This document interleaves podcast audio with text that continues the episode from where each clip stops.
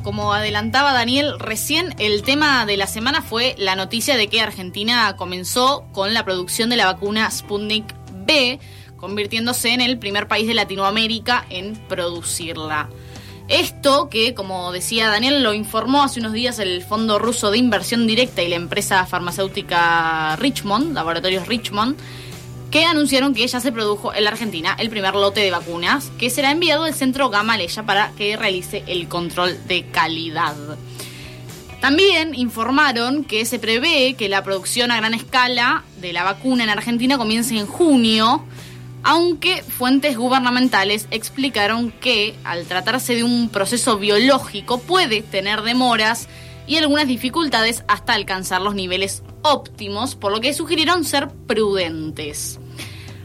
El organismo ruso aseguró también que la vacuna eh, producida en la Argentina podrá luego ser exportada a otros países de América Central y América Latina.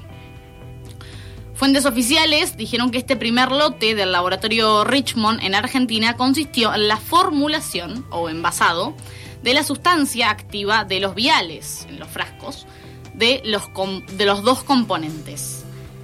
Si el lote supera el control de calidad del centro Gamaleya, se comenzaría a avanzar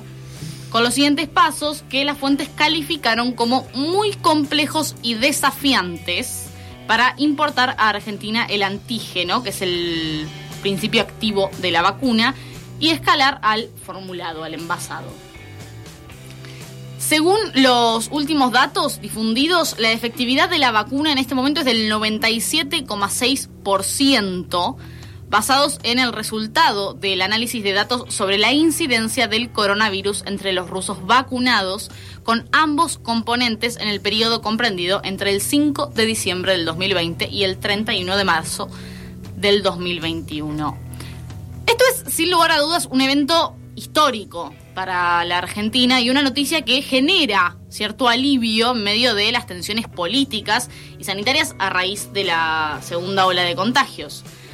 Me parece interesante también resaltar esto como una gran conquista en materia política y de derechos en el país, unas ganancias importantísimas en cuanto a acceso a la salud, sobre todo en contraposición a las enormes campañas que llevan adelante los medios masivos de comunicación para debilitar la credibilidad de las vacunas y la confianza de los argentinos en el sistema de salud.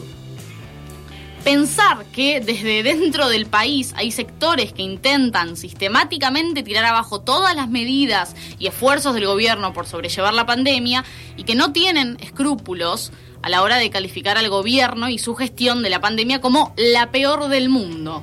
Mientras tanto, desde fuera somos el único país en América Latina en producir la vacuna. Por lo pronto, festejamos el logro de la Argentina, así como festejamos las 9 millones de dosis que han llegado al país, de las cuales 6 millones y medio ya fueron aplicadas, además del millón de vacunas que se prevé que comience a producir a partir de junio de este año.